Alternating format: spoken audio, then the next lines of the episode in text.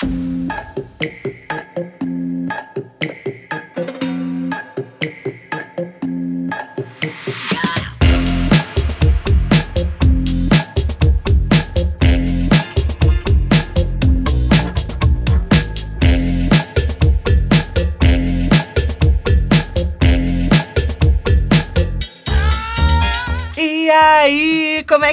tá? Eu espero a semana inteirinha pra fazer essa pergunta, de verdade.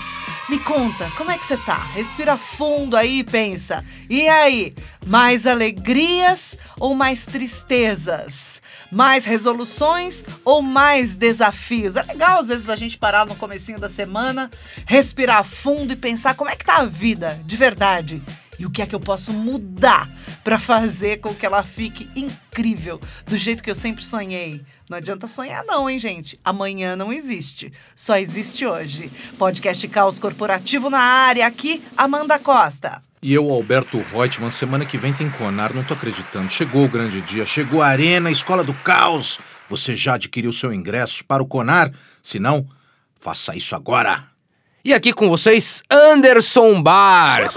E na nossa sessão de serviços, complementando o Alberto, é assim, ó. Se você estiver na área da Expo, você já pode, viu? Ir lá na Arena da Escola do Caos, tá imperdível! E tudo de graça! Vamos que vamos, meninos! Estamos com a temporada acima da média no ar e este é o episódio número 4. Vamos falar sobre vulnerabilidade. Por que, que ela é tão importante para você que quer se destacar, que quer ser acima da média do que você era ontem? É, meninos, eu começo aqui a sessão de frases puxando a fila com ela. Você já pensou, né? Não dá para falar de vulnerabilidade sem se lembrar de Brené Brown, é isso? A escritora norte-americana, pesquisadora sobre esse tema, que tem vários livros, entre eles A Coragem de Ser Imperfeito. Vai lá, se você ainda não leu, frase de Brené Brown. Vulnerabilidade não é ganhar ou perder, é ter coragem de se expor, mesmo sem poder controlar o resultado. Eu adoro Brené Brown, boa, boa frase. Brené Brown, inclusive, na Netflix, tem um filme muito legal, né? Recomendo que todo mundo assista para entender mais o conceito de vulnerabilidade. Mas a minha frase é de Racionais MCs, Mano Brown, de que adianta eu ser durão e o coração ser vulnerável? Isso não é uma frase, isso é um paradoxo. É, exatamente. Não levou em lugar nenhum. Mas tá bom, né? Minha vez.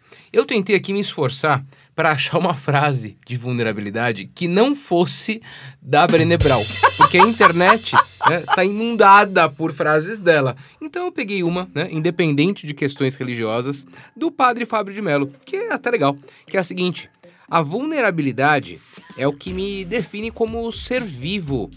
É por ser vulnerável que amo. Não tenho cercas na alma. Vivo exposto e prefiro. Excelente frase. Muito legal! Vamos que vamos, meninos!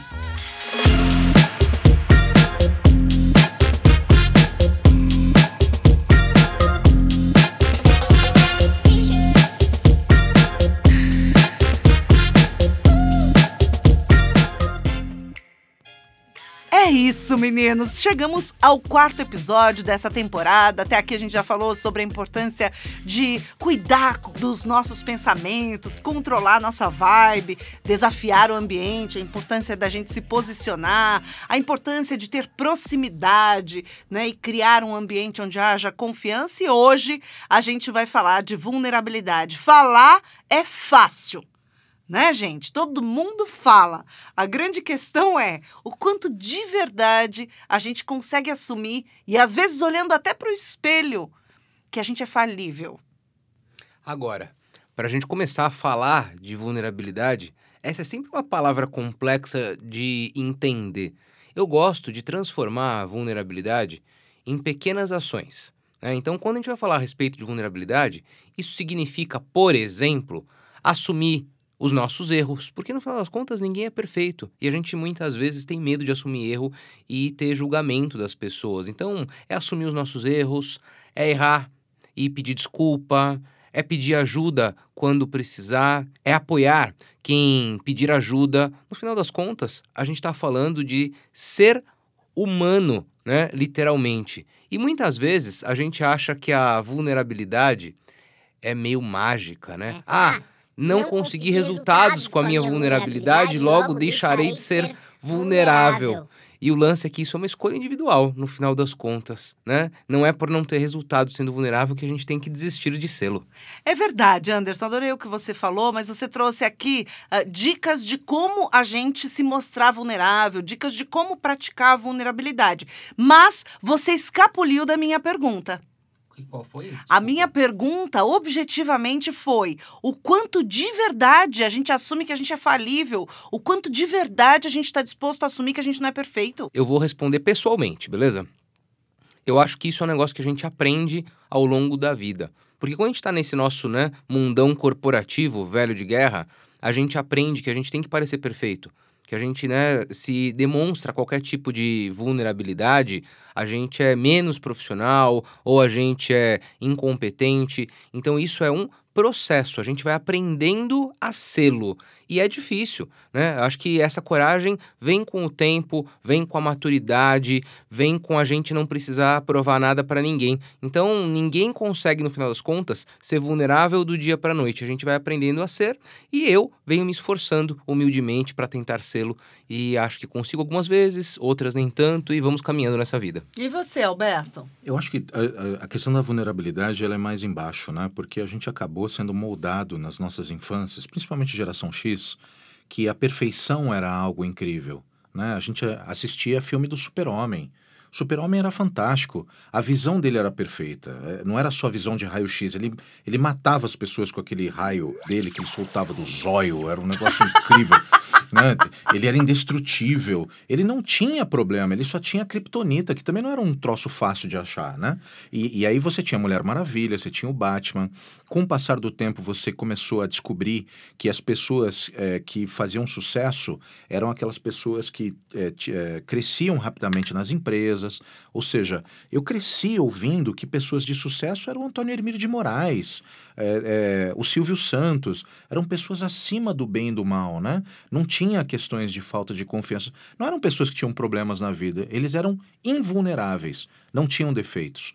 E a gente começou a se espelhar nessas pessoas e começou a adotar comportamentos para tentar também ser perfeito. O tempo todo a gente estava correndo atrás de reconhecimento e a gente passou a ser menos humilde, né? Eu acho que a gente, quando era criança e a gente é, se percebia é, sem alguma coisa, a gente chorava, demonstrava que era fraco emocionalmente sem perceber. E no mundo corporativo, a primeira coisa que a gente aprende é entrega resultado, senão você tá fora. Engole o choro. Engole o choro e vai. É mimimi.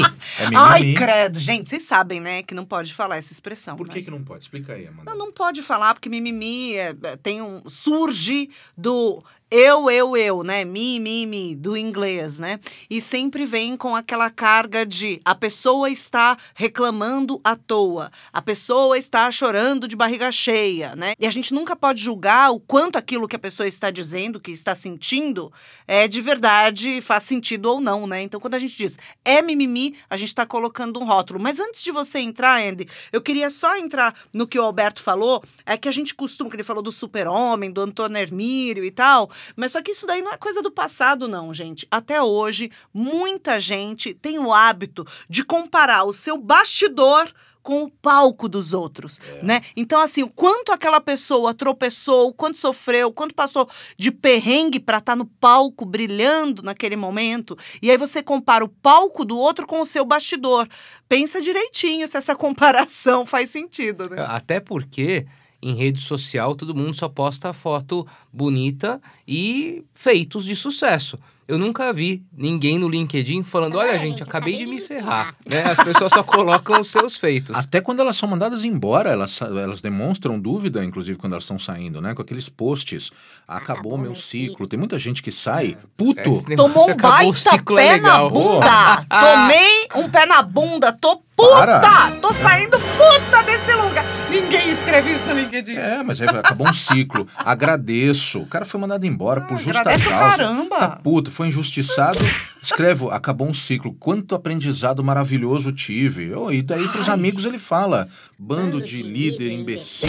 E, e a gente não demonstra isso, é impressionante. É uma sociedade do espetáculo. Ou ainda, né? Será que a pessoa também errou, também pisou na bola, e aí ela nunca vai falar isso, porque daí é uma baita demonstração de vulnerabilidade, né? Assumir um erro em rede social. Será que a gente está preparado para isso? E o medo de não conseguir emprego em outro lugar? Ninguém né? admite, né? Quando sai nesses, nesses, nesses posts, ele- eles não falam, né? Quantos erros cometi para ser mandado embora. A gente não admite isso, né? Aliás, é impressionante. As pessoas não admitem nem pra elas, né, não Alberto? Admite. A gente não coloca, inclusive numa entrevista de emprego, é muito interessante como as pessoas reagem àquela pergunta, né? Por que, que você saiu da empresa? Aí sempre é o desculpability, sempre é a culpa de alguém. As pessoas não falam qual é o problema que elas tiveram, quais foram os erros cometidos. Isso é falta de vulnerabilidade. Falar de vulnerabilidade é muito complicado. Eu assumo um compromisso. No próximo erro que eu tiver, e eu tenho muitos, viu? Eu vou publicar. Ah, acabei de me ferrar. Fiz isso, deste, deste e daquele jeito. Eu acho que vai viralizar, hein, Alberto? É, tô com uma cárie porque não escovei os dentes.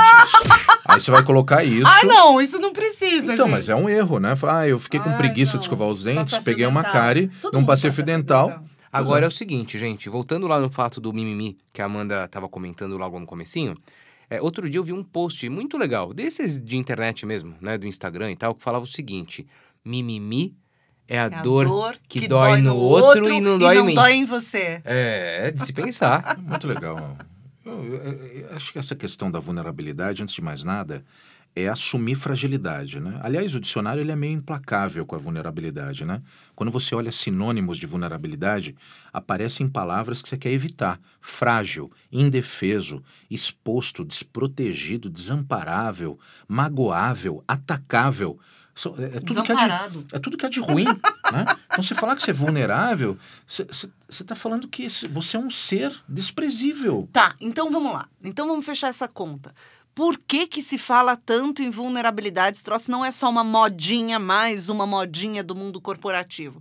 Porque é o seguinte, quando eu me mostro vulnerável, quando eu mostro as minhas fraquezas, eu me conecto com o outro enquanto ser humano. Eu estou mostrando o meu bastidor para aquela pessoa que também tem um bastidor, entendeu? É, é, é por isso que é tão importante. A gente falou no episódio anterior a respeito de confiança, de, De proximidade, proximidade. e tá tudo ah, ligado. Porque se, se eu chego e divido a minha dor, peço ajuda, né, para o outro, eu me conecto enquanto ser humano. E isso é super importante. Por trás das carapuças, né, Amanda?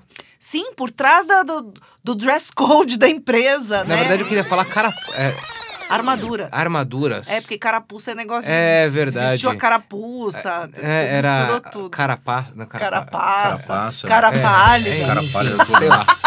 Mas ó, deixa, eu- deixa eu dar um exemplo claro de vulnerabilidade, que inclusive o- a- não assumir a vulnerabilidade pode matar as pessoas, né?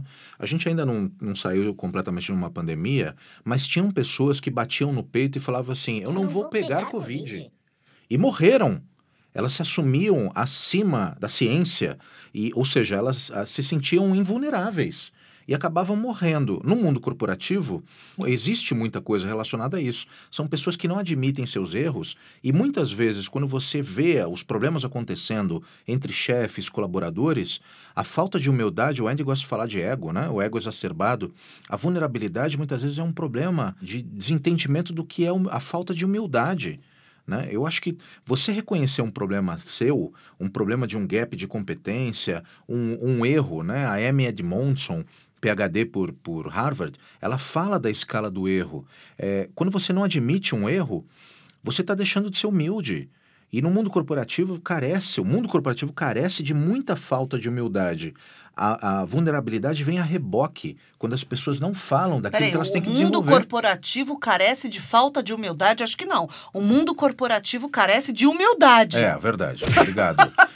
A gente tem um problema de humildade, né? E humildade é, é, é, se confunde, como por exemplo, vou promover o Andy. Andy, você está sendo Obrigado. promovido. Você está sendo promovido agora. Obrigado. E aí o Andy aceita essa promoção. Se o Andy confunde humildade com vulnerabilidade, ele chega e fala: Eu acho que eu não sou a pessoa certa no lugar certo.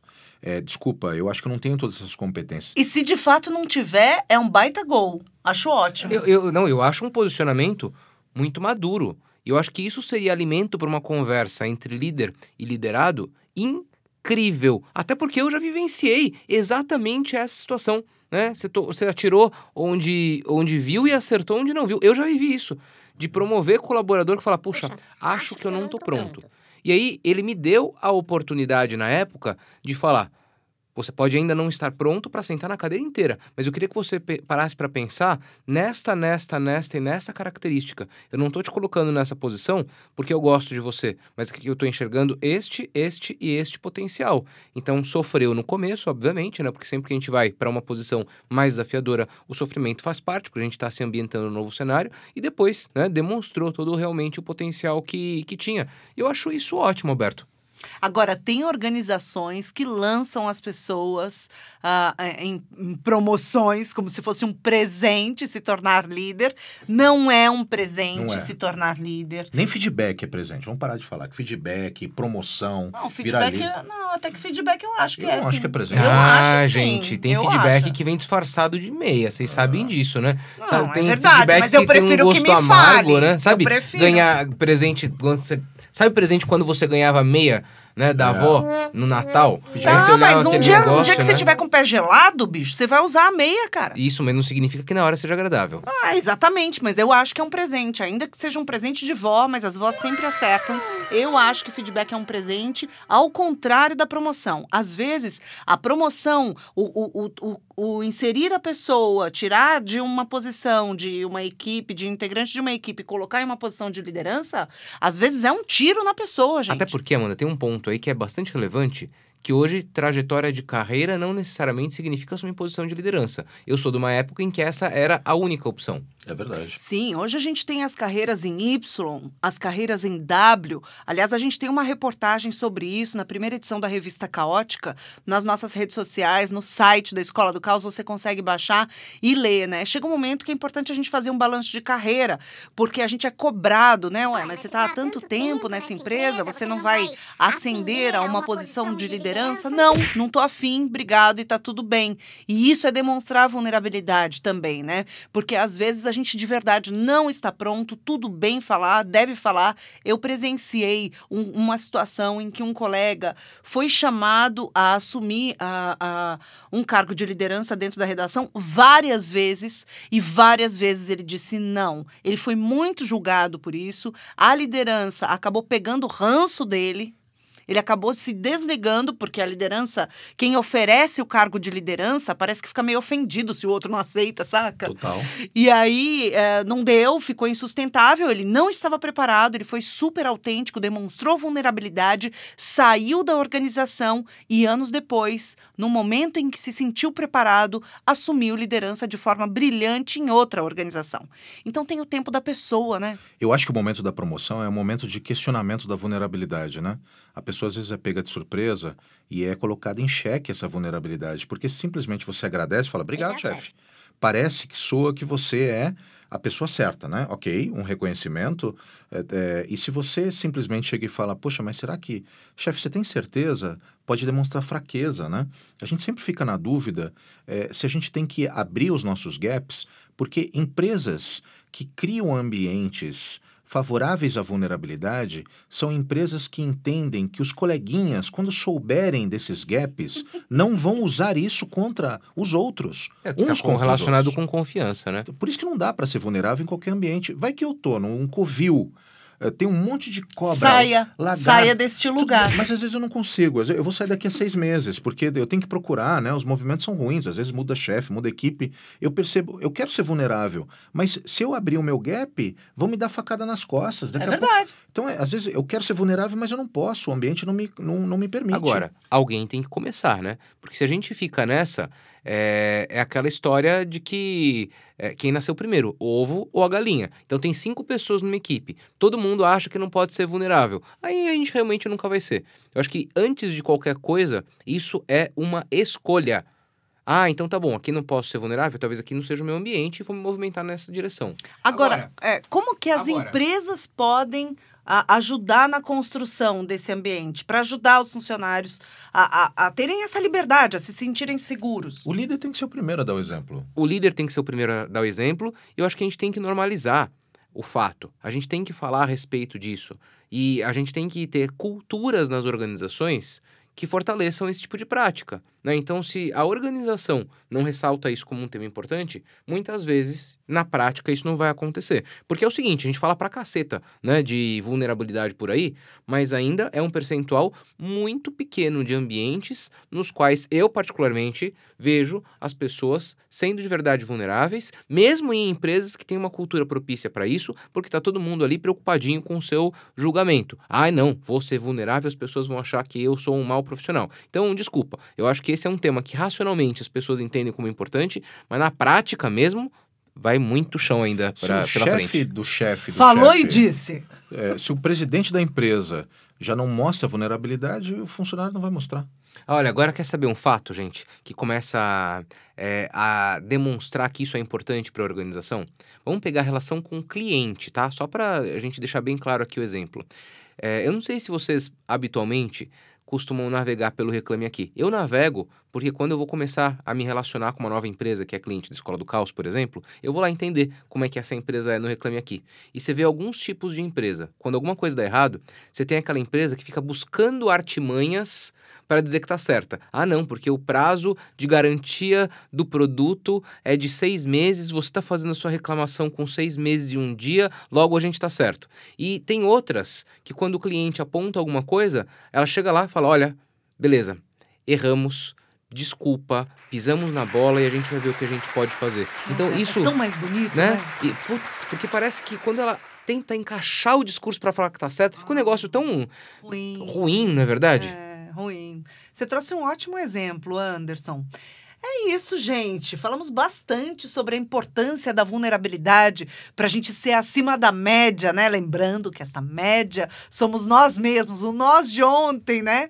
O futuro não existe, ontem já passou, que a gente possa ser acima da média hoje, aqui, agora, vulneráveis, confiantes nos nossos colegas. Se você está num ambiente onde você não pode ser vulnerável, saia deste ambiente, Andy. Inclusive, tem gente que não é vulnerável nem nas próprias casas, viu? É verdade. Então, começa pequeno, começa sendo vulnerável até para as pessoas que estão morando aí com você, para sua esposa, para o seu marido, para os seus filhos, para os seus pais, né? É um bom exercício. Começa pedindo desculpa, que é um bom exemplo, né? Quando você, mostra, quando você pede desculpa, você mostra que você, em primeiro lugar, é vulnerável. E olha, tem mais uma dica importante nessa questão da vulnerabilidade.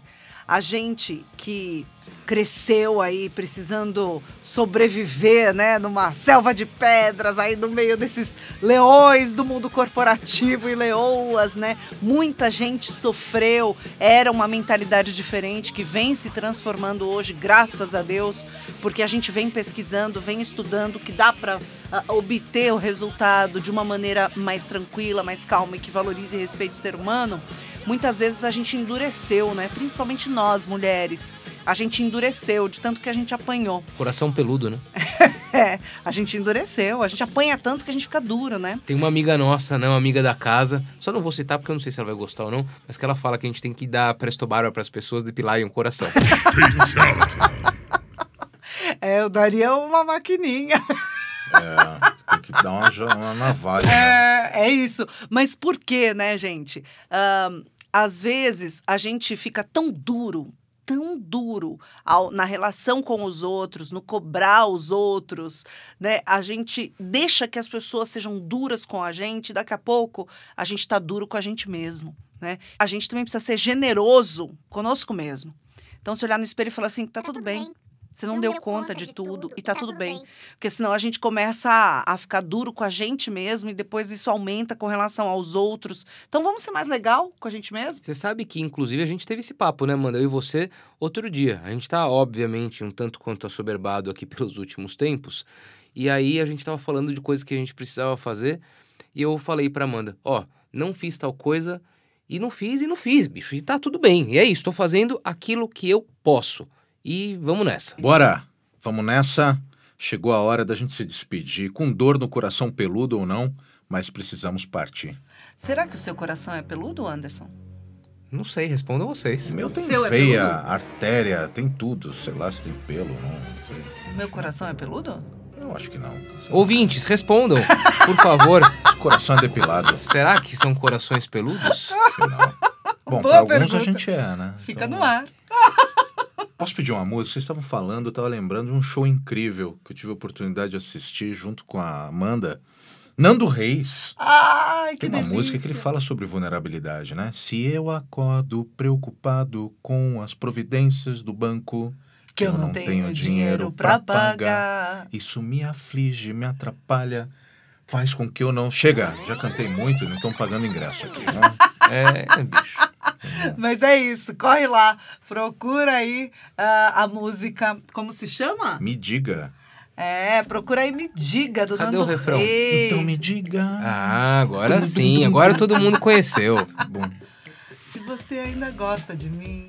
claro que eu gosto. Gostamos de você, ouvinte, ouvinta, chegando à Arena Escola do Caos. A gente se vê semana que vem. Se aglomera e vamos que vamos. É isso aí. A gente vai de máscara. Vamos? Eu vou. Ah, tem que ir ainda, né, gente? É. Quando tem muita gente junto, melhor ir de máscara. Então, sejamos vulneráveis e comece com pequenos passos, viu, ouvinte? Um beijo! Tchau, tchau, tchau! Tchau, tchau! Fui!